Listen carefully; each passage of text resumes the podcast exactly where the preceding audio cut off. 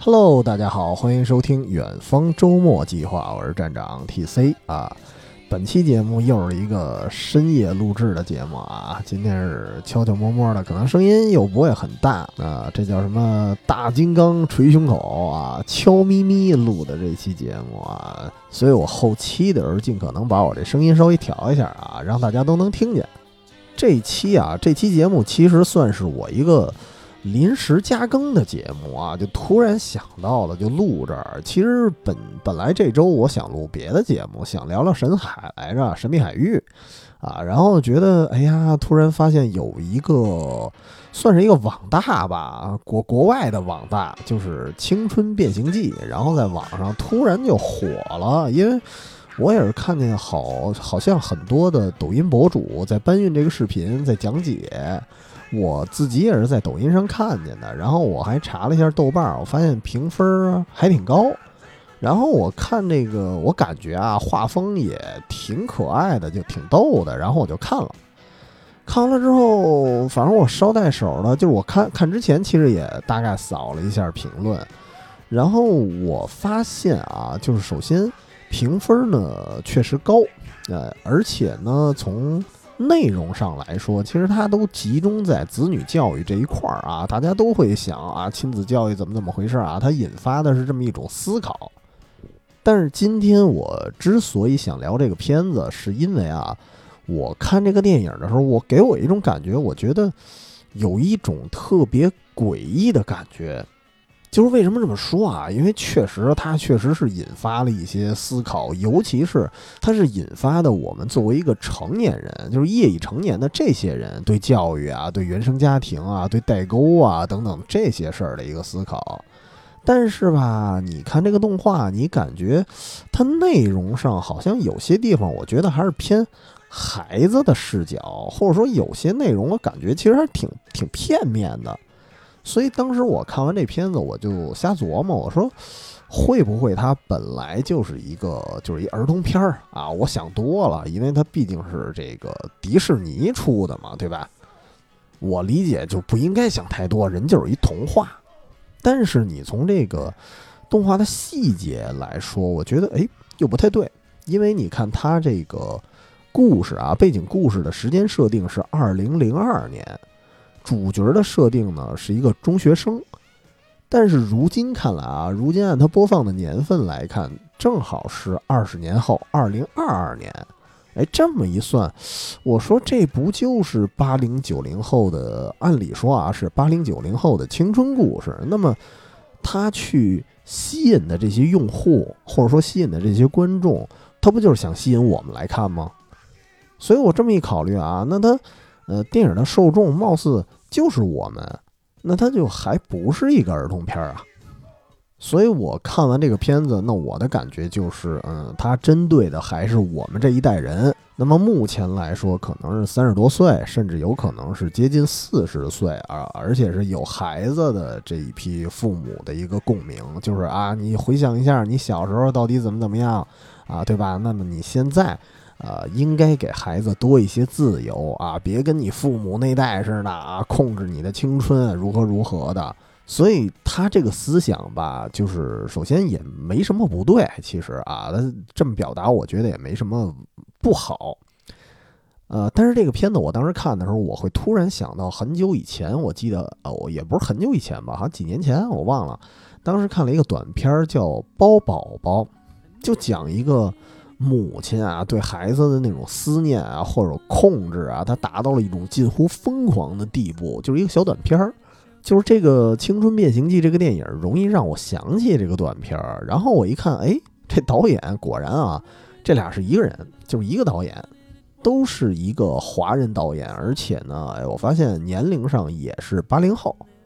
所以我的理解呢，我觉得无论是他当年的那个动画短片儿，还是如今他想拍的这个动画长片儿，那我觉得可能这个导演他都是想表达一些，呃，他对家庭教育的一个理解，而好像都不光是理解了，我觉得他那感觉就得我我得指点江山一下子了啊，我我得教条一下子了。但是我看完了之后，我会有一种感觉，就是从我个人来讲啊，我觉得就有点过分了，因为家庭教育这个问题啊，如果你想用一部电影啊，就可以一个半小时的一个电影就来说明白，这个其实有点拖大哈、因为这个事儿本身它是很难说清，而且现在甭管是真正的教育工作者，他们其实也一直在纠结，一直在讨论，而且没有一个定论的一件事儿。哪个国家其实都一样，对吧？你别看这个电影它是华人导演，然后故事背景呢也是华人家庭啊、唐人街啊这点事儿，但是这个问题可并不是华人界才有的问题，这个问题无国界的。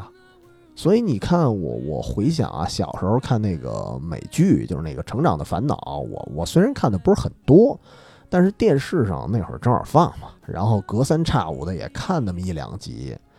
我印象里啊，就是他很多集里头也是讲家里一堆烦心事儿啊，然后有代沟啊，有小孩子的叛逆啊，有有甚至小孩儿互相打架呀，引发的各种问题。然后我印象里是什么呢？他们对这些事件的处理，尤其是在呃故事的结尾，就那一集的结尾，有时候处理的其实比较模糊，他没有非常教条的就告诉你，呃，人生啊，或者说这个呃家庭啊，然后成长啊，就应该怎么怎么样，他没有说那么清楚。因为首先，我觉得他可能毕竟是一个情景喜剧，对吧？就是你您要憋着让一个喜剧来教育你，告诉你一些家庭关系的处理方式，我觉得那就有点这捏着蛤蟆钻出脑白金来了。然后另一方面就是家庭教育这个事儿，本来啊，它就是很难说明白。就简单来说啊，就是一句俗话，什么呀？就是一猴一拴法啊，然后一个孩子一个教法。所以你看，《成长的烦恼》，哪怕那么多集啊，多多少季我忘了，反正集数不老少的，他不会说你看完了跟看一课程似的啊，然后最后您您能懂了是吧？能看出一个结论来，告诉你，哎，家庭关系就是家庭关系就得怎么怎么处理。对，其实没没有那个结论，就是你看完了之后还是需要自己的一个思考和体验。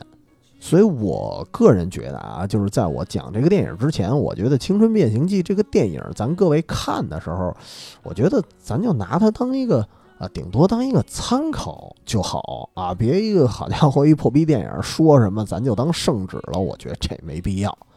首先，关于这个电影，我我我简单说一下剧情啊，它讲什么？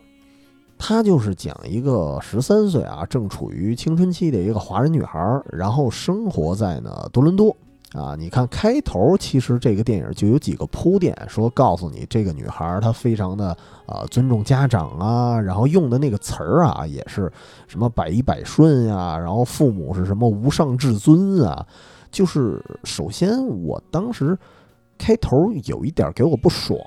就什么感觉呢？就是他的用语有一点太刻意、太夸大了。反正我看完那猜头，我猜也能猜出来，就是马上我觉得这就要变成讽刺了，就要讽刺他这个尊师重道这件事儿了。就是你你能看这个开头，你就能猜出他后边要讲啥。哎，其实就像有些人跟你说话啊，就是咱聊天的时候，或者说开会的时候，他跟你说话，他在表扬你，前半句像在表扬你，但是你听就能听出来，他马上就要说但是了，就是明显不是出于真心的表扬，就是这种感觉，你知道吧？这个电影的开头，然后果不其然，这个女孩呢，其实她的生活其实非常的双面。在家里是一个乖乖女啊，在学校里肯定是跟一帮小伙伴儿一块疯啊，一起嗨，一块闹。然后一回到家啊，就得什么打扫祖宗的祠堂啊，然后陪着老妈一一块管理一些什么家业、一家务什么的。而且这个母亲其实在这里表现的就是，首先也不太赞成他跟小伙伴儿一块儿胡闹什么的，然后呃，对他管束的确实也比较严苛。然后这里最大的冲突就是女女孩有有一个特别喜欢的偶像团体，有一个演唱会，然后她特别想去，家里人呢也不同意。直到有一天呢，呃，真的这姑娘到了有一点到了思春期，然后画了一些小漫画儿哈，就跟自己的男神有卿卿我我的那些那些画面，然后这个呢就被自己的母亲给发现了。当然，这个问题啊，我觉得不管搁的哪个国家，父母肯定都得教育一番啊。但是这个母亲确实表现的有一点极端，就是她一看这画里人，然后一看，哎，这怎么长得像那个谁谁谁呀？啊，就是像那个有一便利店一小伙计儿啊，然后他就不问青红皂白，就直直接找人那小伙计儿给人臭骂一顿。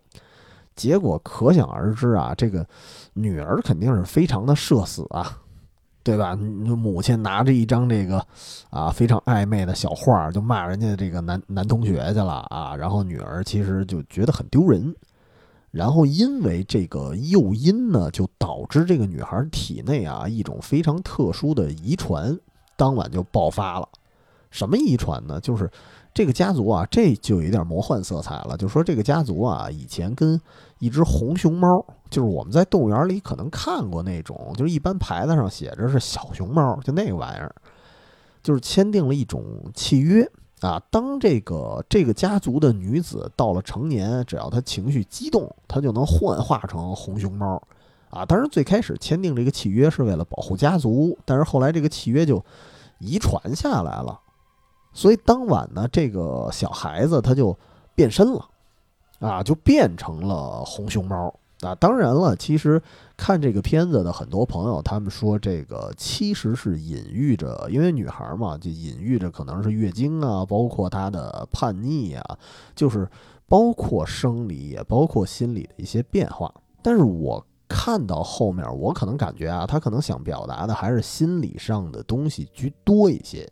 然后最后这孩子变成了红熊猫，怎么办呢？而且而且他身上还有一股那个就是野生动物可能一一股臭味儿吧，怪味儿。然后这小女孩就特害怕，而且这一天呢，本身她应该是得上学啊，她她要这么一形象去，那她更社死了，所以她就特别的恐惧，她就不敢出门，甚至还还还还还想我，那我再钻回床上，我再睡一会儿啊，这一切都是梦境啊，只要我醒来就都好了。这个这个点我倒是还挺有感触的，因为特别像，就是像我上学时候吧做过的那种梦，我经常梦见自己光着屁股啊，忘穿裤子上学去了。好像这这种梦好像不只是我自己做过，我跟别人聊天，或者说我记得那时候小小时候有一动画片叫什么《奈德奈德梦游记》吧，好像那里头其中有一集跟我这个梦境是非常相似的。就是这个梦境，我听说本身就跟青春期呀，然后包括开始有一些生理现象之后那种羞耻感，它是有一定关系的，或者也包括了可能，呃，包含什么容貌焦虑这种事儿。所以这段我当时看着时候还还挺有同感。然后后来这个故事就继续啊，这女孩就发现，哎，她当她钻回床上，然后当她的心情比较冷静的时候。然后通过一些心情的调节吧，他这个发现这个熊猫这件事儿是可逆的，就是能变成熊猫，也可以变回来，啊，所以他后来把自己变回来之后，他就啊踏踏实实上学去了啊。但是过程中，你想这个动画片的节奏啊，一般也能猜得着，肯定会出现一些什么阴差阳错，然后最后呢，就让他情绪失控了。但是后来，其实这个女孩她可能悟性非常强，还是怎么着啊？有一有一点名人似的那感觉，她能压制住九尾。然后她呢，这个女孩也是能呃运用她的情绪的掌控，然后去掌控这个熊猫的能力。然后呢，她做了一件特别逗的事儿，就是因为她不是想去演唱会嘛，她就靠这个变熊猫的方式去赚钱啊，跟大家合个影啊，什么做一些周边啊什么的。最后他还真赚到了，然后他原计划是跟小伙伴啊一帮人一块儿咱去演唱会，结果正好赶上演唱会那天是他母亲把姥姥啊就母亲的母亲那辈人给请过来了，要给他做法事，要给他这个熊猫进行一场封印。结果这个小姑娘呢就觉得，首先这个熊猫其实我已经能控制了，就是我不希望失去我这只熊猫，我觉得挺好。然后一方面，他本身也也奔着演唱会去呢，毕竟孩子嘛，啊，主要其实还是贪玩儿。然后呢，他就跑了。然后这下直接就把他母亲给惹怒了，然后他母亲呢也变成了红熊猫，但是他母亲这只熊猫啊不太一样，它是一种特别特别巨大而且非常凶暴的那种，能够失去理智的。然后最后这只熊猫呢，巨大化的熊猫就开始大闹演唱会，啊，当然最后的最后是这个啊，反而是女儿，然后加上姥姥啊这么一票人，然后加上这个父亲，然后最后把母亲的那个情绪啊，就是说白了，其实母亲的那巨大化的熊猫其实是一种愤怒啊，就对于这个女儿不听话产生的那么一种极端情绪，然后最后就把这个情绪他给封印了。然后最后的结果呢，其实就是姥姥啊，还有他母亲那一票人就陆续的去呃封印自己的熊猫。然后女孩呢跟他们走了不一样的路线，就是女孩觉得，我觉得我可以控制熊猫，然后我可以跟我这只熊猫达成一种共识啊，就跟那个班纳博士啊能够控制绿巨人是一样的，然后就变成了一个共生体了。所以这个故事大概讲到这儿啊就结束了。咱就说这个电影啊，我觉得这个电影我无法说完全的去夸奖这个电影拍的多好多好。我觉得这个电影对我来说应该是有利有弊吧。我先说好的一面啊，因为我觉得它呃有弊的那一面还是多一些。我的感觉就是，我先说好的一面，就首先我其实呃也比较有同感。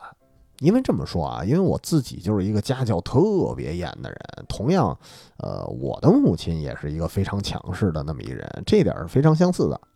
就我觉得啊，我看这个片子，我觉得跟我比起来，我觉得这电影里好多地方那都不叫事儿啊，真的。就我到什么程度呢？我都别说上初中了，我都上大学了。然后我交一女朋友，然后我妈还给我们班主任还打电话呢，让我们班主任给我施压啊，说让我分手什么什么的啊，那都大学了。然后得亏我们当时班主任还比较这个前卫啊，反而劝我们家人说都都这么大了，你们就就别管了啊哈。然后就找我谈话，就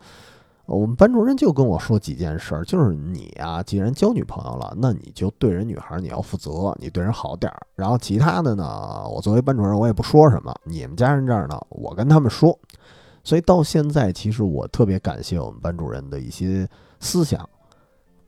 而且有一点我我觉得也是特别有同感的，就是你看女孩变熊猫这件事儿，为什么有人说它隐喻是月经啊，或者说它可能是一些生理变化？其实不只是女孩啊，男孩对于青春期的一些变化，他也是需要一些引导的。这个我觉得大家都是一样的。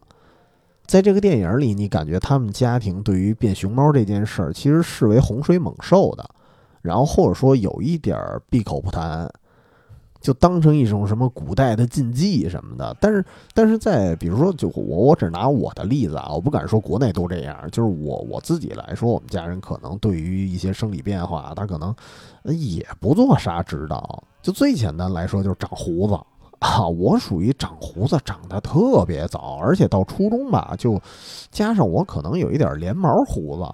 所以我当时初中那状态就就有一点。大把胡子那那一圈胡子那样，就腾格尔那范儿了。对，所以我我到初中的时候，我不敢说我跟李逵似的吧，但是也那那胡子也也挺老长的。再加上我们学校本来就是一流氓学校，就像我们门口老盘踞着一帮什么不良少年啊，一般孩子都不敢拦我，因为我自己就跟活土匪似的，就看那样啊。其实我是一特老实的孩子，而且那个时候我其实打心眼里我是希望我。也也不算希望吧，就是我属于比较迷惑，我就琢磨着我是不是应该刮个胡子，但是我又不好意思跟家长提，但是结果家长人也不识茬儿，就我这个保持大胡子一状态，就一直到什么时候上上大学，而且都是上大学都第一学期都结束了，因为室友啊什么同住的那帮哥们儿人都刮胡子，然后我才意识到，哎，我说我我是不是该刮胡子了，我才跟家里人说。到那个时候都是我主动说的，家里人也也没没没想起来这事儿，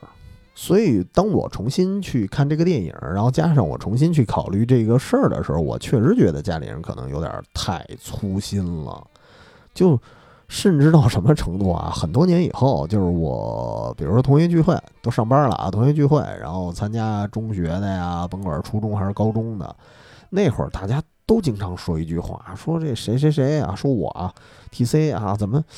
越长越年轻啊？我说废话，那不是我长年轻了，是因为以前显老，因为你们那会儿没见过我不留胡子的时候啊。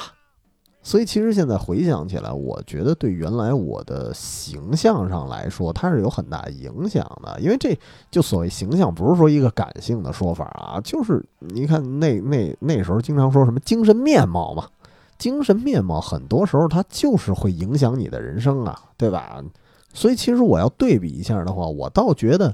呃，至少啊，在这个《青春变形记》这个电影里，这个父母的反应还算比较快的。因为有些父母可能就变熊猫就变熊猫呗，也就那样吧，对吧？注意情绪，多喝热水，可能这事儿就过去了。所以这个片子当时给我的感觉确实是啊，就是有些父母对于下一代人，他们是呃该插手的时候呢，他忽略了；然后该给予自由的时候呢，反而管束的特别多。所以我估计这个片子可能啊，他要表达的也是这么一个玩意儿。然后我也承认，在有些细节上确实是有同感的。啊，但是啊，又得说，但是这个这个电影总的来说，我觉得它表现的东西，我还真是没法说全盘的认同。所以其实您看啊，您呃，咱常听我节目，就是我一般的节奏都是分享一些好的东西，我会挖掘一些电影里啊，呃，比较好玩的一些点或者一些闪光点，但是。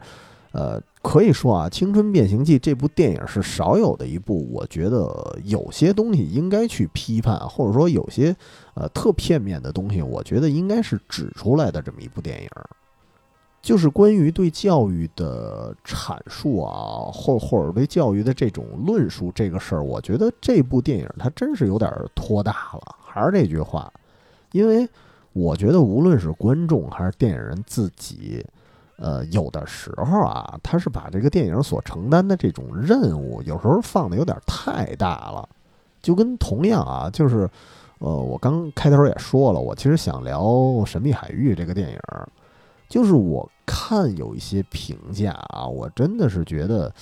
大家非要从一个。你想，它毕竟是一个游戏改编的电影，大家非得去从这个电影工业的技巧上啊，这个电影的逻辑上啊、深度上啊，你去分析的。我觉得就是真的是把这部电影的任务定位的太沉重了，因为我觉得《神秘海域》它本身就是一个粉丝向的一狂欢电影，你就看着玩儿，对吧？而且，真正我觉得很多批判这个电影的人，他还真不一定把《神秘海域》四部主剧情的游戏加外传，他他不一定都玩过。就在我眼里啊，就是《神秘海域》这种电影的话，就是只要不是您拍的逻辑性巨差，然后人设就是特别不像，就别跟那之前那《生化危机》那新版似的，那个确实是选角啊、逻辑啊有点过分。只要不到那个程度，我觉得一般，呃，我还是保持一个比较宽容的心态，我觉得就还好吧。那么，同样这个情感类的这种电影，我觉得也是，就是别把它定位的太高深，就是，呃，比如说您要看一个情感类的电影，仿佛跟看了一个课程似的啊，就看完了这个电影，有一种一语点醒梦中人的感觉，我觉得这个不太可能。我印象里，上期节目就是我们聊那个花束般的恋爱那期，就是有一个听友，我觉得总结的特别好啊。他说的，就是我我特别有同感，就是他认为爱情片啊，就是一个半命题作文，就是你看完了这个爱情片之后，不是说这个爱情片就把爱情的真谛呀、真理呀、一些定义呀、公式啊都直接给你总结好了，你看完了这个你就你就爱情专家了，这个不可能。它其实就是一个引子，引发你去思考，或者说引发你去怀念。看完了这个电影，它是为什么说半命题呢？就是就是你看完了之后，你只是觉得这个电影给了你一些启发，然后剩下的东西你是需要在生活里去验证、自己去体会，然后最后总结出来的是你自己的一个经验，而不是花束般的恋爱直接就告诉你啊，这个相似的人就不能在一起，或者说相似的人还得符合什么什么点才能在一起，没那么具体。因为我觉得，当一部电影它去讲。啊，亲情、爱情、友情，哈，就这些玩意儿的时候，这情感嘛，这些东西它本身就是一个非常私人的事儿，而且一个人一样，一个家庭也一样，对吧？所以还是我上期的那些观点，就是这些情感类的电影，有些人他有类似的境遇啊，包括当时我记得上期节目还有听友帮我补充了一点，就是再加上你观影时候的那个环境、那个心境。所以你的体会啊，肯定是不一样的。所以既然体会都不一样，它自然而然就是一种非常感性的一个体验。它绝不是你看完了啊就教你做人了，然后所有人全都跟一个模子刻出来的时候，大家都保持一致的观点。我觉得这个呃不应该是这样。所以这就是我认为啊，我认为《青春变形记》它。呃，片面的一个点了，就是我觉得这部电影里面它透出的很多东西有一点太教条了，就是它太爱下结论了。这个片子就包括这个导演他之前的那个短片，就包宝宝，我刚才说的，他明显是，他明显就是要吐槽父母对孩子一种控制欲，然后他就是想表达啊，父母你们应该给这些孩子一些自由啊，所以这些片子。给我的感觉，他就不是在讲亲情了，就他不是那种私人化的情感的东西了，他把自己的定位实在是定的太高了，就是他把自己当成了一个指南。就是你看，同样是讲家庭啊，凡是看过《成长的烦恼》，或者说看过咱国产剧这个《我爱我家》这一类这个家庭剧，我觉得跟这些片子一对比，可以说高下立判吧。你看《成长的烦恼》，你听名字啊，你听着好像说这个成长过程中的一些烦恼，对吧？然后它的，我印象里它的英文名字应该是“成长的阵痛”，大概直译的话啊，具体用的哪个英文单词我忘了。嗨，反正这这不重要，就是我觉得这一类啊，就是家庭类的情景喜剧，或者说这些剧集。然后你包括什么这个，呃，前段时间电视上老播的什么父母爱情啊，它可能不是情景喜剧啊，就这些东西，它讲的更多是这一家里人的一些情感故事，但是它不是刻意的要告诉你啊，就是你啊，父母你得怎么怎么着啊，没没有这么教条。所以其实成长的烦恼，包括什么花束般的恋爱，甭管它是聚焦在亲情还是聚焦在爱情。它都是那种，就是它只是演绎在情感交流中的一些故事啊，或者是一些事故都可以啊。但是呢，它只是一些很私人的一些事件、一些情绪而已。它没有说通过这些故事，我就要一定给你讲什么道理。但是你反过来说，如果啊，咱说如果，比如把《花束般的恋爱》这个剧本你给它改一下子。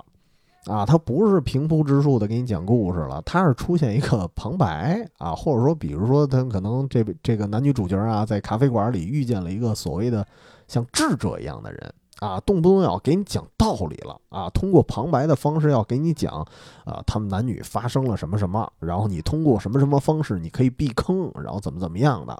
或者是。啊，在电影的最后告诉你啊，这男女主角经过了某种契机啊，克服了种种困难，他在一起了。那这个片子，我觉得可能大家的评价就不会很高了，因为最主要的就是，我觉得它就已经不是一个爱情片了，它就不是一个私人话题的电影了，它变成一个社会话题了，就是它妄图呃变成一种指南，就是好像是想说啊，你看完了这个电影，你就你就。你就会谈恋爱了啊，你就恋爱专家了。如果反正如果花束般的恋爱要按我刚才说的那么去拍，反正我就我就肯定我就不看了。但是你看这个《青春变形记》，我觉得它就有一点这个路线，就是它不光是说聚焦家庭啊这种私人情感的一些东西，而是。他想通过这个电影，他就是要告诉你啊，你作为一个母亲，你应该怎么怎么做。然后呢，你作为女儿，你可以去抵抗他啊，你不要什么都听他的，你应该拥有你自己的人生。然后这个，啊，包括这里的这个沉默寡言的父亲啊，也是在告诉啊，作为一个父亲，你就应该无限的支持你的女儿啊，所以你女儿后来才才能幸福啊，你这个男人应该怎么怎么做，对吧？然后包括你们这个家庭，或者说你们这个家族那些老一套，该扔的扔，不要拘泥啊，就就你感觉他所有的东西，他给了你一个定论，所以这是我觉得这个片子呃不太好的一点。因为你要知道，就是当一个电影它脱离了一个关于私人情绪的这种表达，它变成一个社会题材的时候，那你就不是电影了。你可以把自己称之为纪录片儿，但是呢，你要是变成一个纪录片儿，那你首先你不能是虚构的故事，对吧？你不能瞎编一个故事给我讲，你需要真正的去有大量的实例、例证、大量的数据和比例。这些东西去支撑你的一个论点，不然的话，你只是通过一个所谓的故事片儿，对吧？以前的词儿叫故事片儿，或者说像郭德纲说的，说一段相声你要教育人啊，这个这个东西就不太现实了。因为这个玩意儿，你见过谁说啊？说这个《老友记》全十季我全都看了啊，然后《生活大爆炸》啊，所有剧集我都看完了。所以呢，关于友情这件事儿。啊，我懂了啊！我已经知道该如何处理所有朋友的所有关系了，对吧？没有人敢这么说吧？包括你看完《成长的烦恼》这剧集，我不知道它多少季啊，反正应该也不老少的。然后看完了《成长烦恼》所有剧集，你你就来一句：哎，关于成长啊，关于亲子教育这事儿，我懂了啊！我已经是专家了，那太扯了，这不可能。但是为什么你发现看完《青春变形记》，看完了一部一个半小时的一部电影，还没那么老长呢，对吧？没有那剧集那么长，但是它就特别容易引发一些观众，然后产生对教育的看法了呢？甚至还下了结论呢吗？这这，我觉得这就是电影的问题所在了，就是这个电影它自己就下了一个结论。就是你看刚才那些美剧，没有一个敢直接给出结论的，但是这个电影他就敢下结论，而且下了结论之后，他还去佐证，他配了一段故事去佐证他这个论点。但是这个事儿吧，就特别具有迷惑性，特别容易让人信。但是你别忘了，他这个故事啊，他这玩意儿他他是编的呀。对吧？你用编的故事去论证一个论点，这件事本身就很奇怪，就相当于中学生作文，你提出了一个论点之后，然后你瞎编了一个论据，然后你瞎编了一个莫须有的名人名言，然后你佐证你的论点，这个东西一旦被老师发现，绝对不及格呀。而且，之所以你看这个《成长的烦恼》，它不给结论。并不是因为那些片子，它是因为它是喜剧片、情景喜剧，它没有思考。不是，你看《成长的烦恼》肯定是有很多反思的，但是为什么它不给结论？是因为我觉得情感这类东西啊，它不是一个技术活，至少或者说它它不完全是技术活。它之所以没有特别清晰的告诉你怎么应该怎么怎么着，情感的维系里本身就有很多非常感性的东西，他没法给你下一个结论，所以这就是很多像《成长的烦恼》那种老前辈的片子，他不会特别清晰的告诉你，你这个情感啊就应该怎么怎么去维系啊，你做人就应该怎么怎么怎么着着，不可能。但是得说回来啊，《青春变形记》。呃，容易引发大家对他的一种信奉。我觉得一方面可能是他刻意的一种带动，一种煽动性吧。我觉得或或者说迷惑性、煽动性有点过分了这词儿。然后另外一方面，我觉得也有一种可能，就是，呃，我觉得大家之所以会去思考，或者说去信奉它里面的一些观点，可能确实是现代人啊，尤其是我们这一代人。你看，他面向的受众就是我们这一代人。呃，确实是很多人，呃，开始面对原生家庭的一个焦虑了。而且我猜啊，我猜其实现在看这个电影有感触的人，你会发现他恰恰不是在思考，哎，我应该怎么以后怎么去教育我孩子，而是他产生一种埋怨，或者说产生一种质疑，他开始埋怨自己的父母，他不是在考虑下一代的问题了，他开始考虑，哎呀，我自己，哎呀，我怎么这样啊？或者说我性格怎么不好啊？哎呀，都是原生家庭的错，甚至会有一些想法，就直接会，呃，产生一种东西方的一种对立。就是他认为，哎呀，我们整个东方啊，我们整个华人啊、中国人啊，原生家庭都太保守，都太控制欲啊，对他有可能会产生这么一种想法。所以我为什么要录这期节目？就是我算是一种奉劝吧，我真是觉得，呃，大家看这个电影不要被电电影带跑偏，因为咱们这么说啊，就以这个电影它。这个导演他的见识、他的年龄，包括电影本身的一个篇幅很短啊，所以这些有限的东西，我觉得它是配不上社会议题那么庞大的一个一个讨论的。毕竟电影它是一个故事片儿，这这个东西它是有一定的局限性的。你它毕竟不是真正的什么什么纪录片或者什么的论文，所以这个东西我觉得还是不能全信。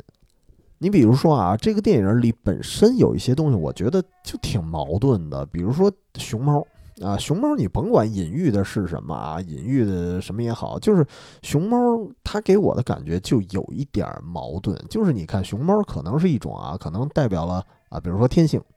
最后这个电影的结尾就是这个主角女孩她选择和熊猫去共存，好像是呢。啊，反向的教育了母亲一下啊，说你看啊，我可以和我这个天性是共存的啊，也没什么错，所以你不要急着去封印我，不要急着去控制我啊。他好像是想表达这个，我觉得啊，但实际上你反观母亲的那只熊猫，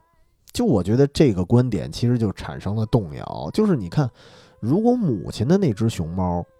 也是它的天性的话，你看那只熊猫是极具破坏性的，非常暗黑的那种感觉啊，就是因为这个片子表达很模糊，没有说没有说的特清楚，说母亲的那只暗黑系的熊猫是后天养成的，还是说它与生俱来的？就是你感觉好像它母亲的熊猫本身就比。孩子那个要更暗黑，比甚至比姥姥那一代的人更暗黑一点儿，就是感觉可能母亲那只熊猫，因为我记得好像父亲也说过，就是你母亲的那只熊猫啊，本身就特别大，就特别厉害，所以我觉得可以理解母亲的那个天性，或者说可以说脾气吧，隐喻为她的脾气，可能就是那种非常具有破坏性的，它很负面的一个东西，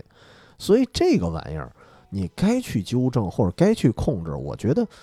这是一件很正常的事儿，这个没什么错呀，啊，只不过巧了，就是作为这个对比的这个主角的女孩，她那只熊猫确实没那么狂野，所以你不需要抑制，但是你这事儿因人而异啊，所以这其实就是现代教育观为什么大家一直在讨论，就是因为，呃，任何一个教育的观点，它很难是放之四海皆准，它本身就是因人而异的一件事儿。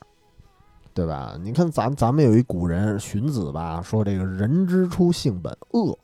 因为有些孩子啊，其实与生俱来，实话实说，他性格好像从小他都不用到这个青春期啊，他特别小的时候就非常叛逆，甚至有的有的人有那种反社会人格，对吧？你甭管是东西方，不是都有这个词儿吗？反社会人格这个东西，如果你不去抑制，不去控制啊！你说，哎呀，他只是个孩子，他得释放天性。我觉得这就是扯淡了。就跟很多人说什么熊孩子背后肯定有一个熊孩子家长，其实这事儿也不一定，因为有的孩子他天生反骨，你管都管不过来啊，何况你还你还你还主张还不管。所以，其实我觉得《青春变形记》这个视角其实有一点孩子气，他会从孩子的。角度去考虑，他认为啊，自己的父母应该啊放任我，应该多给我一些自由。但是你有没有想过，如果你从别的小孩子的视角呢？就是或者说别的小朋友的父母的角度去讲呢？哦，你们家孩子是释放天性了，把我们家孩子打了，然后你跟我来句啊，他只是个孩子哈，你要放任他，你要给他自由，那这个孩子未来很多他野蛮成性的特点一定会越演越烈的。而且你看这一点，在这个《青春变形记》这个电影里，那他不就是这个红熊猫吗？因为你仔细看一些细节啊，就是这个主角这个女孩，她的红熊猫虽然没有像母亲的那么大只、那么恐怖啊，都变成这哥斯拉了、大怪物了，但是偶尔也会反映出来特别狂暴的一面。而且你看她那个力量啊、体型啊，都远超其他的同龄人，加上他情绪有时候会出现一些不稳定，会出现失控。所以，你有没有想过，如果从他同学的角度，或者说他同学家长的角度来看，啊，你们家倒是仙风道骨了，你们不封印熊猫了啊？你说你跟他达成一个什么什么共识，但是这个在其他同学的身边，他绝对是一个定时炸弹啊！就是你不封印的话，其实是对别人的一种不负责呀。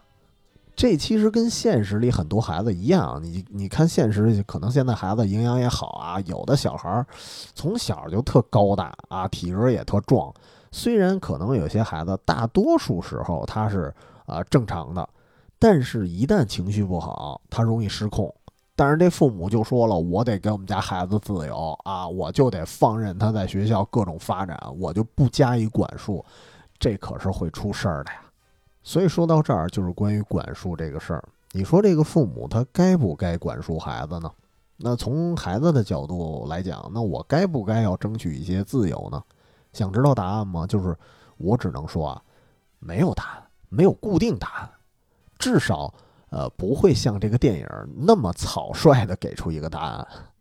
因为这个问题本身就是一个伪命题，就是我开头说过的一猴一拴法嘛，对吧？你不同的人，有的孩子该管就得管，然后有的孩子你该放任的就得放任，你不能把这个概念，就是比如说放任这件事儿，你你放之四海皆准，你在任何人身上你都这么用，那是不可能的，那是不对的。就你看“一猴一拴法”这句话啊，我引用的时候，谁说的？最早谁说的？我我不知道啊。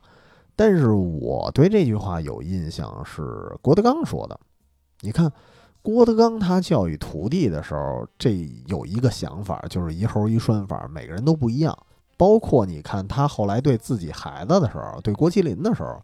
也是因人而异。虽然有时候啊，他和他徒弟的关系，你你不能完全定义他是一个成功的教育者，但是咱从他，咱就单从他呃对儿子这一点，对郭麒麟这一点，大家知道吧？就是我发现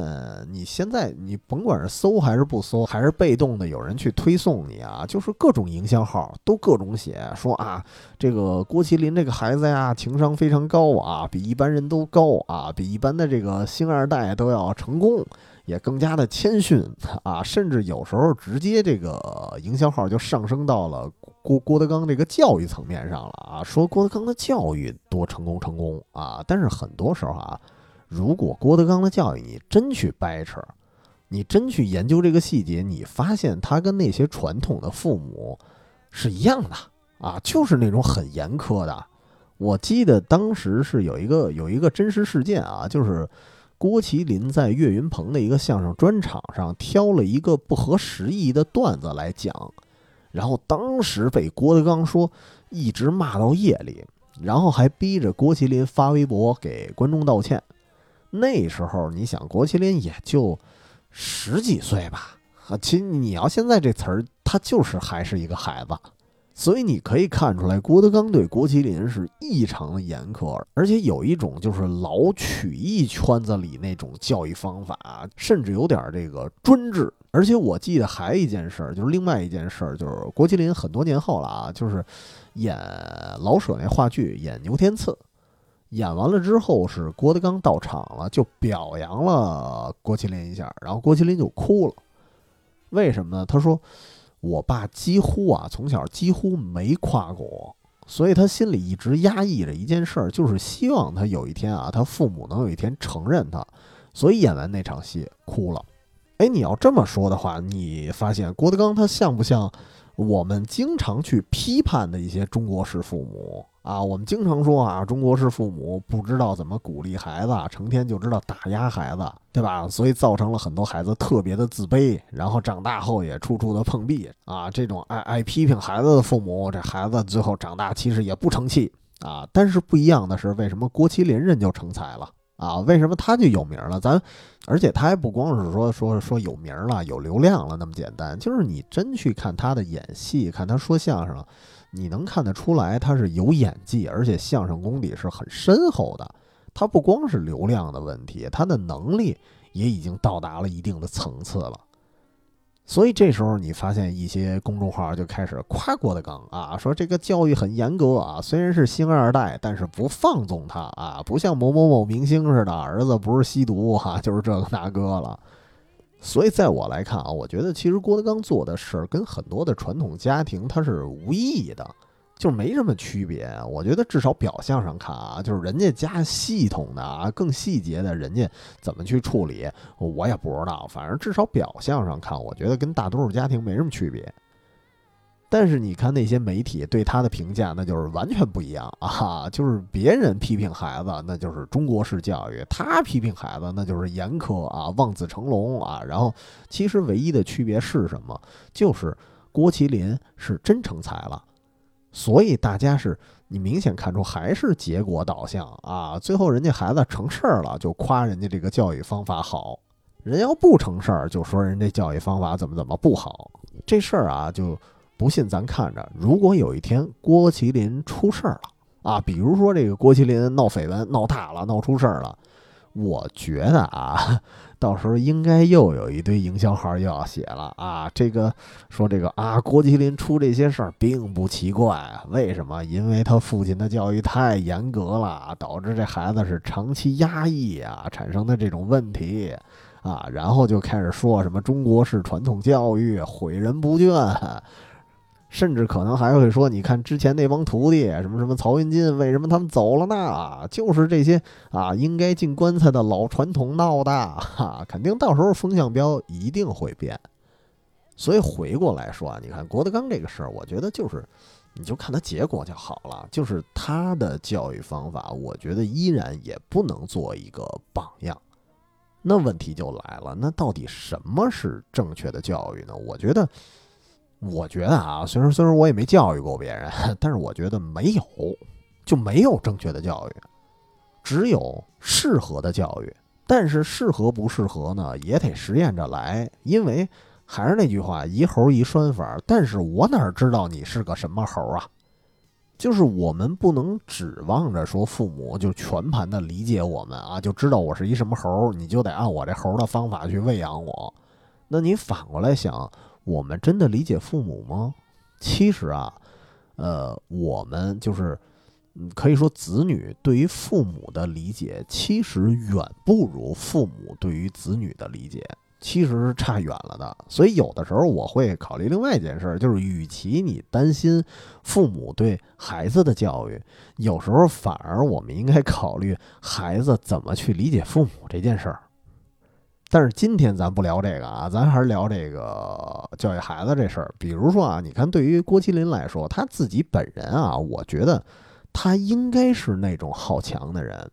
你知道我从哪儿看出来的吗？就是，呃，我不知道大家听郭麒麟以前的相声吗？你看他以前啊，就是一小胖子儿，但是呢，现在可以说减肥减到今天有一点，甚至有点小鲜肉这身板了，就是。你这么说啊，他减肥这事儿可不是他爹教育的吧？那是谁让他减肥的？那肯定是他自己啊，他还是自律。就是你放心啊，一个人能减肥减到这个程度，他绝对是一狠人。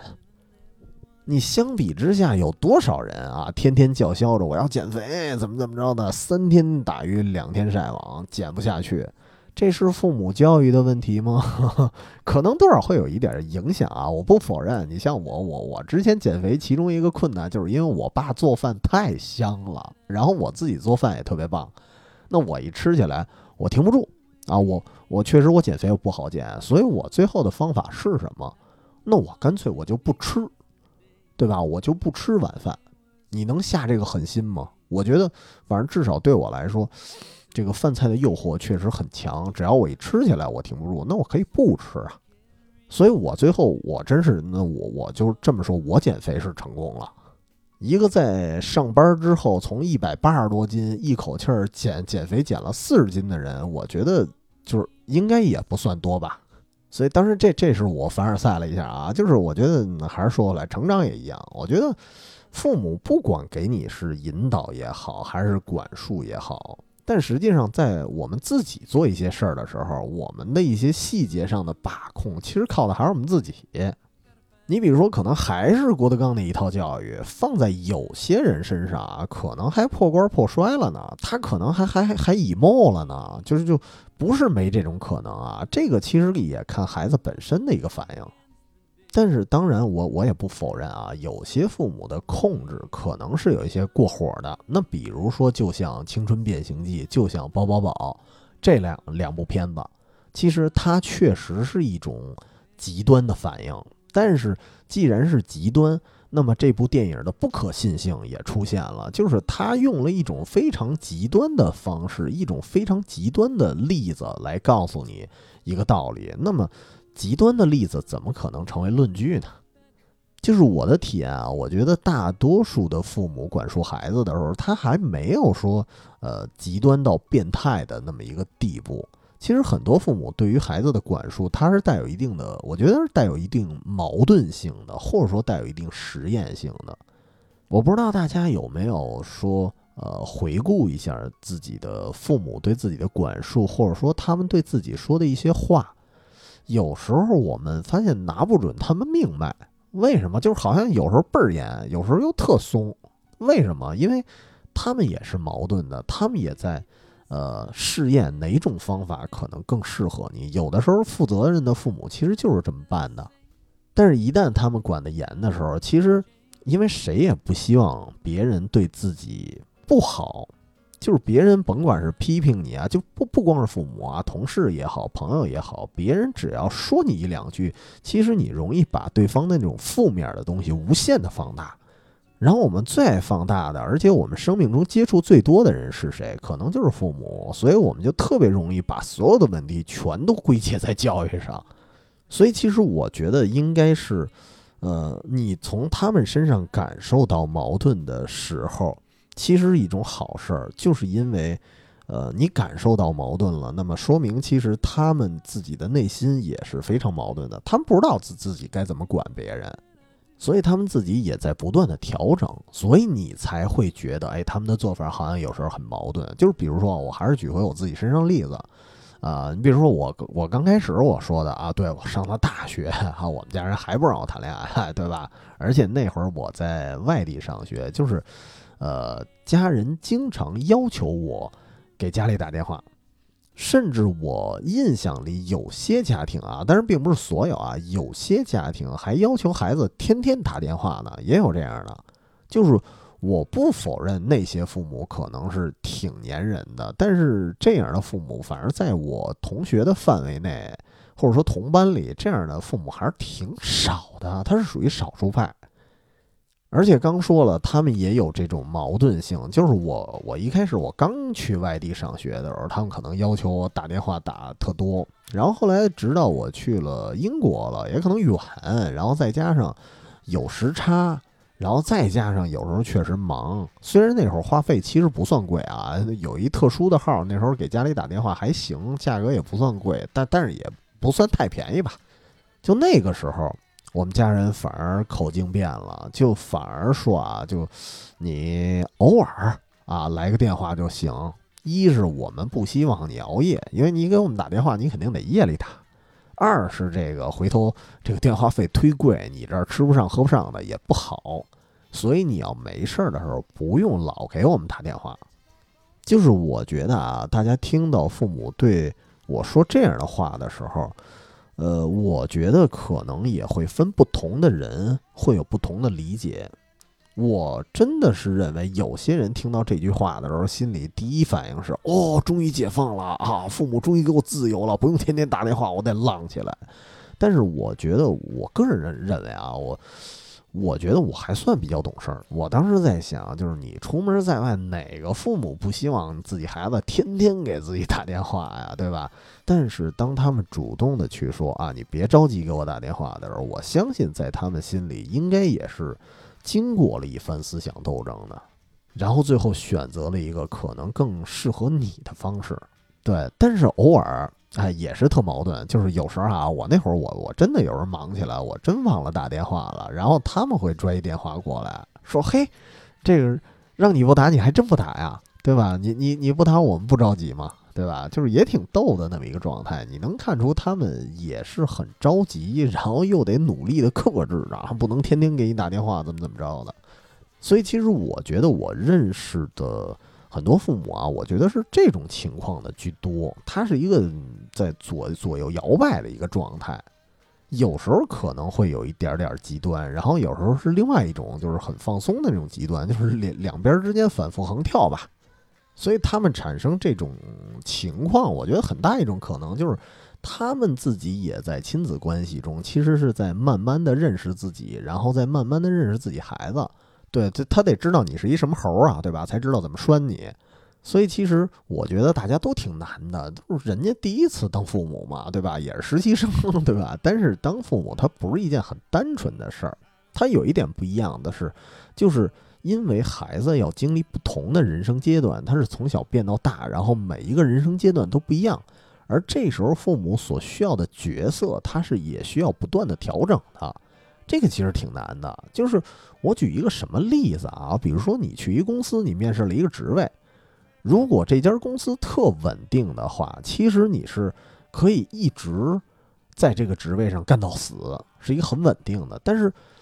父母的职责是父母这个职位它不一样，它它是需要变化的。这就相当于你进入的不是一个说特稳定的公司，你可能进入的是一个比如说初创公司，那么。这个初创公司，它的不同的业务啊，或者说这个公司的规模呀，它要它要不断的变化，不断的调整。所以你在这样的公司里，你这个职位所承担的一个责任，你要做的事儿，它要经常的变化，对吧？我觉得这种职位就特别像父母的那份工作。而当你在这样的公司干活的时候，你发现很多人其实。呃，你换了一些业务，或者说增加了一些业务，它本身也是需要一个适应的过程。但是如果你的老板跟你说啊，我把这个新的业务线交给你了啊，然后干得好干，干不好滚蛋，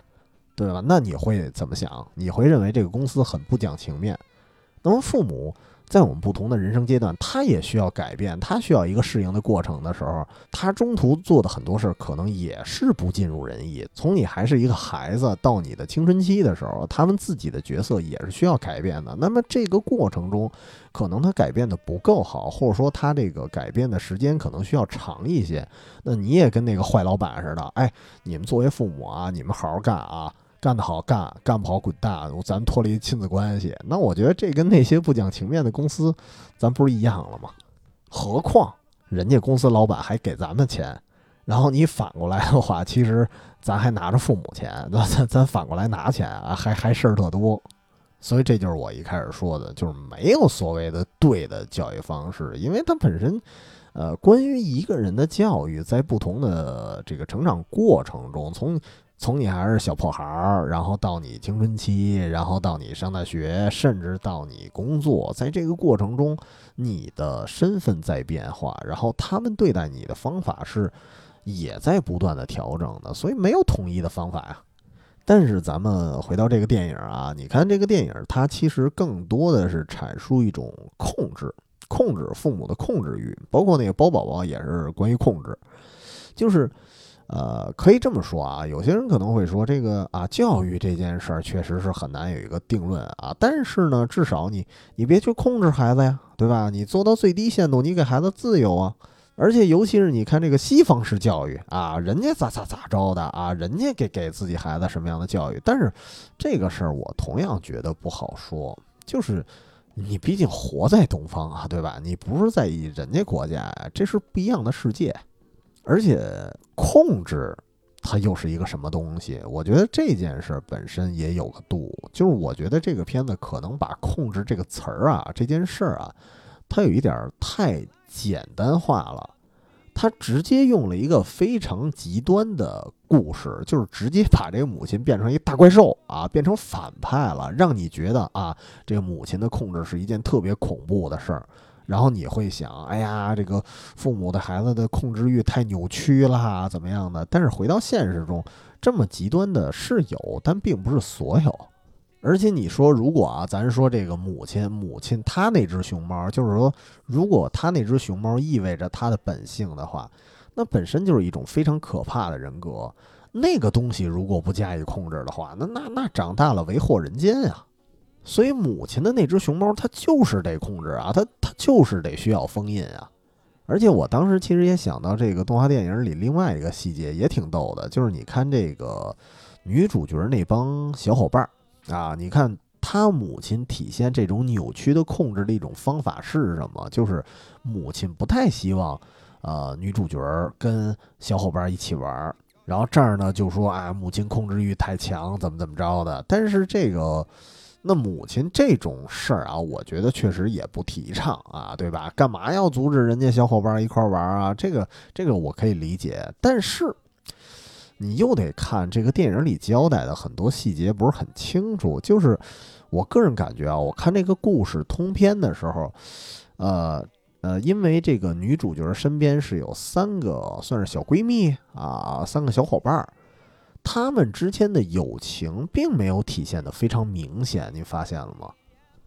就是整个剧情里，我发现他们做的最抱团的一件事儿是什么？就是大家一块儿利用这个女孩变熊猫的能力去赚钱。然后这会儿大家感觉都特嗨啊！然后最后去什么什么演唱会的时候，只有这个时候你才觉得他们好像仨人相亲相爱的，对吧？而且甚至有些细节，我觉得他们仨的表现可能还没有其他的同班同学好呢。就是他那三个小伙伴看见他变熊猫之后，呃，他们的反应其实最开始还是有一点畏惧的，还是有点抵触的。他们一点一点才开始亲近过来。但是其他的同学啊，你知道，也第一眼看见熊猫就觉得特可爱。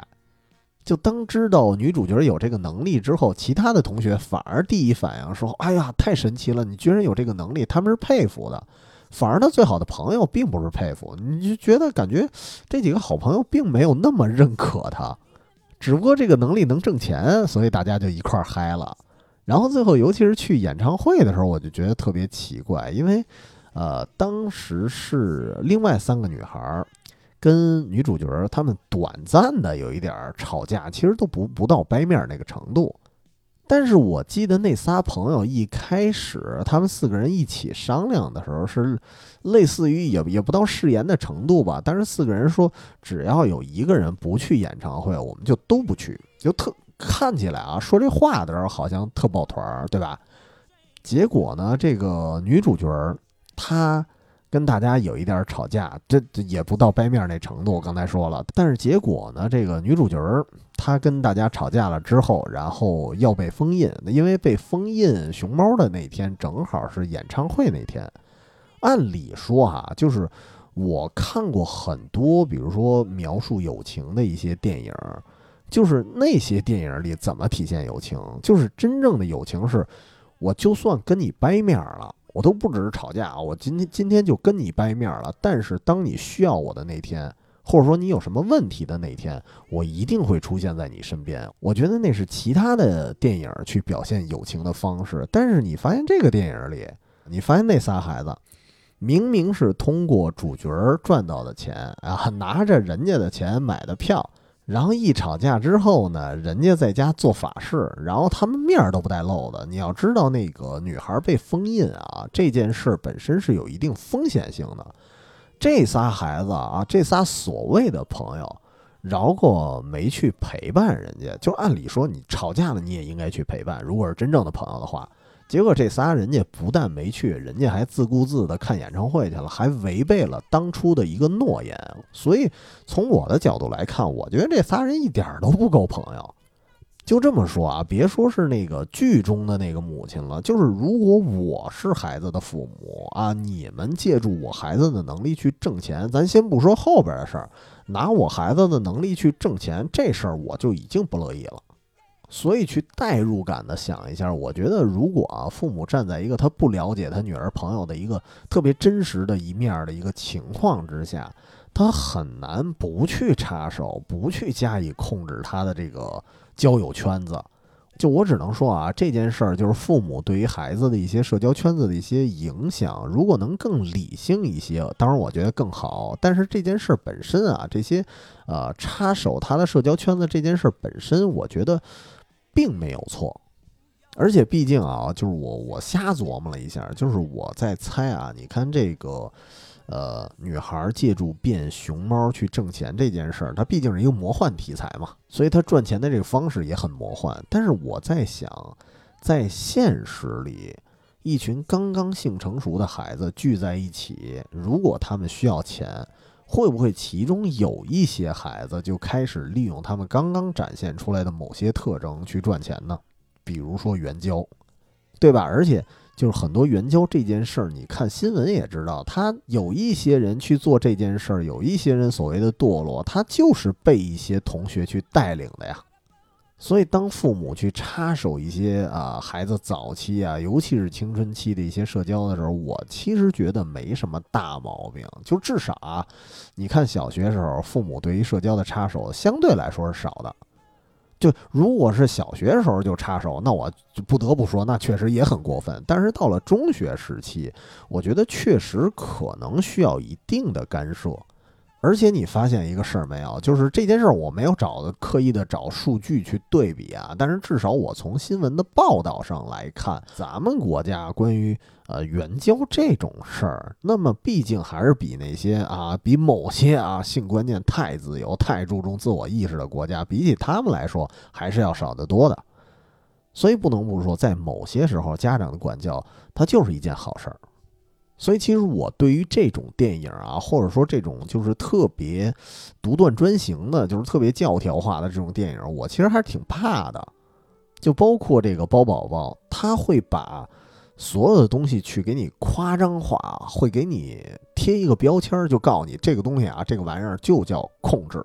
但是我觉得这个控制这个标签真的不能乱贴，不然啊，我觉得有时候。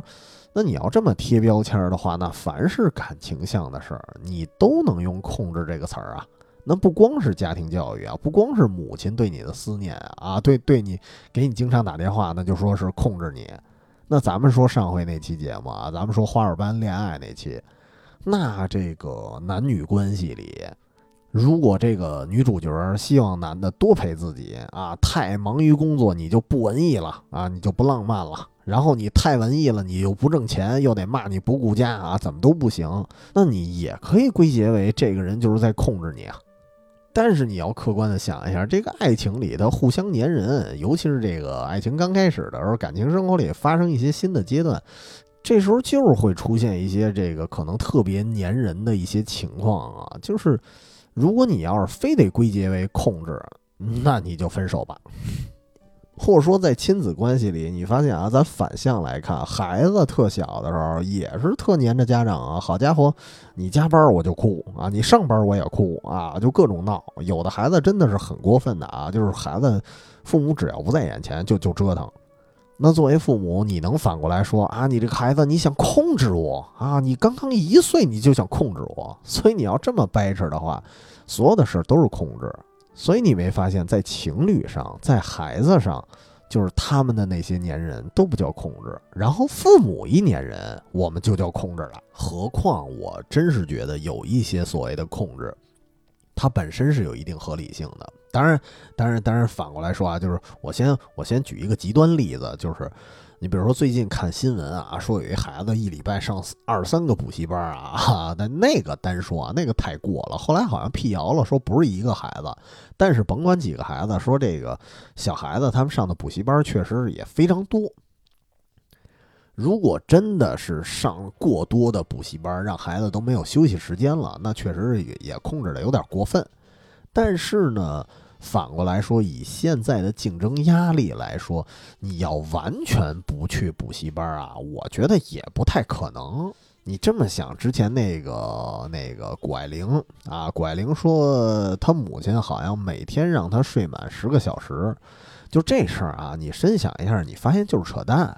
因为你按谷爱凌上课那量来说，什么体育呀、文艺呀，反正什么吹笛子还是什么，再加上数学、语文，什么课都有。他绝对没有时间睡十个小时。就是这事儿，你别什么都信。就是大家千万别觉得这事儿好像听起来对自己有利，咱就信，对吧？你听人家睡十个小时，你觉得哎，我也信了，因为我也可以睡十个小时。但是人家如果反过来说，我每天连续工作十个小时，那你信奉吗？可能就不信奉了。为什么？因为还是懒。所以其实有的时候，我觉得是有一部分人啊，他可能太想要自由，所以他给自己了一个借口，这个借口就是摆脱控制，而且他很可能认为这是一个很个性啊、很酷的一件事儿。这个我们对我觉得啊，对自由的这个渴望，其实它也是有界限的。这个所谓的界限，就是我们可以扪心自问一下。呃，大家都渴望自由啊，实话实说，谁不渴望自由啊？但是，是不是出于某些原因，比如说出于懒，才不想去上课啊？甚至我一节课我都能不能上？因为你甭管任何年龄来说啊，上课他上什么补习班啊，他肯定都是苦的，对吧？他肯定没有说各处玩去、各处浪去舒服。所以，当一个人如果你一点点的课程都不想上的话，就就跟现在成年似的，如果你现在一点点班都不想上。那这就不是崇尚自由了，这就属于叫任性。所以其实包括我们这个前面也说到，就独立思考这句话，我其实一直觉得独立思考这事儿也很奇怪，就是你思考就完了，干嘛叫独立思考啊？独立是个什么意思啊？就是我感觉所谓的独立思考，就是要摆脱别人的一些影响，摆脱父母，摆脱师长，摆脱摆脱大多数。但是您不想想，大哥，您有这个水平吗？就是在独立思考的时候，别忘了还有一个词儿叫闭门造车。所以我一直觉得独立思考这件事儿，好像在这个世界上就不应该存在，因为你活在这个社会里，就是你在思考一件事儿的时候，你必须要考虑诸多的客观因素。你要学会参考很多人的话，你要参考很多很多的案例啊，很多很多的新闻，然后从中可能提炼出最适合你的那一个，这才叫思考。所以这不是独立思考啊，这叫兼听则明。包括很多时候，大家特别容易爱说一句话，就是说：“哎呀，人呀，不能人云亦云。”哈，这个话我觉得表面上看好像没什么错，但是我觉得这句话就是一陷阱。而且咱们就算啊，你说独立思考，我摆脱很多人，呃，我自己去考虑一些事儿，那其实也得会思考，咱得有那水平。为什么这么说啊？其实，呃，当比如说啊，有人看到《青春变形记》的时候，人家告诉你啊，我们得学会自由，我们得学会独立啊，我们不不能对父母言听计从了。如果你一看别人电影这么说，那我们立刻就觉得这个电影说的都是对的。那我觉得这不也是被裹挟了吗？这这这没独立思考啊。那么独立思考是什么？就比如还是回到这个电影，就是你去呃挖掘它背后的一些细节。你看这个电影里啊，它的故事背景是呃两千零二年。那我不知道加拿大当时的经济水平如何啊？比如说咱放咱国家。还是说演唱会这事儿，如果这个电影愣告诉你啊，不带孩子看演唱会去，那这个父母就是不不通情达理。那但是你得琢磨，那个年代啊，看场演唱会那不便宜啊。对家长来说，很多工薪阶层那是不小的开支啊。不是他不是控制不让你去，是一旦你去了，那就意味着父母真得勒紧裤腰带的事儿了。所以，如果真要去思考，你可以从这个角度你去琢磨，就是那个时候的父母不让一个孩子去演唱会，除了是阻止孩子去叛逆，是不是也有他们的苦衷？因为他们那个时候的经济条件是不允许。但是，如果你只是从小孩子视角你去看啊，他们不让我去演唱会，他们就是在控制我啊。但是你要知道，让你去了，他们就得吃三天窝头咸菜。所以这个事儿就已经不是说什么什么控制不控制的问题了，这已经是孝顺不孝顺、懂事不懂事儿的问题了，啊！但是，但是我一提孝顺这个词儿，我觉得就按这个电影的尿性来说的话，哎，他可能又会说了啊，说哎呦，这个所谓的孝顺啊，有一点老封建啊。反正我我也很无奈，就是我反正我一直认为，就是不是只要你叛逆了，就是有思想了。它不是一个呃表面上的标签化的一件事儿，就是呃会思考，它是一个很复杂的事儿，它不是说为了个性而个性，为了不同而不同才叫思考，它不是，就是它是需要很多。复杂的条件就是你要把客观的、主观的所有条件全都考虑到了，最后总结出一个可能更适合你自己的一个行为方式。那么这个过程，我觉得可能才叫思考。而且，而且你再仔细看，我不知道大家有没有考虑过，这个电影的主角才十三岁。十几岁来说啊，这个年龄的孩子，他确实思考能力可能没那么有逻辑性，而且他社会经验可能也没那么足，所以他考虑的问题可能确实是不够全面。慢说那个时候了啊，你你现在我这个年龄，我自自蠢啊，我自己也一脑袋浆糊，所以很多时候，当我做一个比较重大的决策的时候，我很多时候也会问我爸，就跟。呃，现在年轻人在结婚的时候，肯定也会问问自己父母意见吧？你不可能上来就结了吧？那为什么要问？是因为在你这个年龄段，你还有自己很多没经历过的事儿，你需要听一些前任的一些意见。对吧？自把自持呢，不叫聪明。而且所谓的思考，其实他还不只是问自己的父母，就是你可以问在某一方面的前辈。为什么我说在某一方面？就是他可能岁数不一定比我们大，但是在这个领域他比我们有经验，那你都应该去问。那么，当你问了很多人之后，参考了很多意见之后，得出来的一个你认为对的东西，这个东西才叫思考。对吧？所以我觉得，对于这部电影来说，咱还是说兼听则明，就是这个电影只能做一个参考，只能做一个引子。而且，对对对，我想起来了，就是我我们上回节目就说了啊，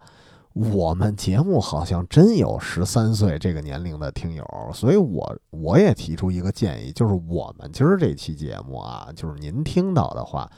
你也别全当真哈，就是因为我做这期节目，就是这期节目的时候，呃，虽然是我临时加更的一期节目，但是这个大纲我改了很多遍。就之所以改很多遍，是因为我觉得很多地方我也考虑的不周全，所以，呃，我今天说的所有话其实就是一种抛砖引玉，我觉得只能作为一种参考，可以跟这个电影对照着来吧。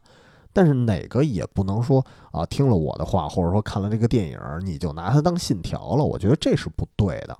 就是你生活中看到的那些东西，包括一些书籍啊、一些电影，我觉得它都是一种素材。最后呢，这些素材就根据你在生活中的体验、生活中的思考，然后把这些素材提炼出来，变成你自己的东西。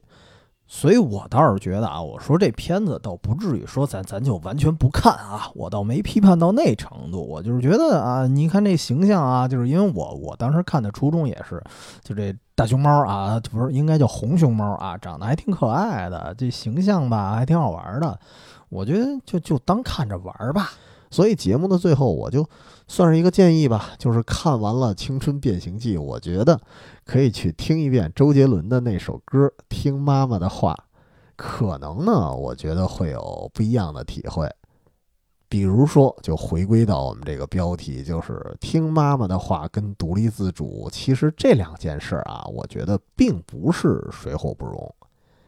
那么好，这个临时加更的这期节目今天就聊。哎，其实也不是临时加更，因为这期节目我预计还是还是周五上线啊，就是可能会比我那个预计的神海那期节目再再往前。呃，所以这期节目聊到这儿呢，我们就聊到了尾声，好像貌似也说了不老短的啊。如果呢，作为我们的听友朋友，如果您有什么哎特别值得推荐的。作品，然后同时呢，啊，除了这个听我们节目还不过瘾啊，然后有时候因为我我是在公众号里，我会写一些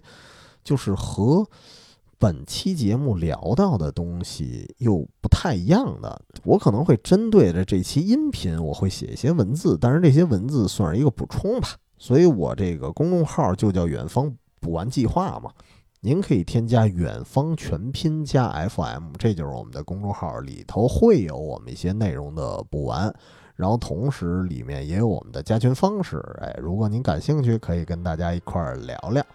那我们本期节目就聊到这儿吧，那我们下周再见。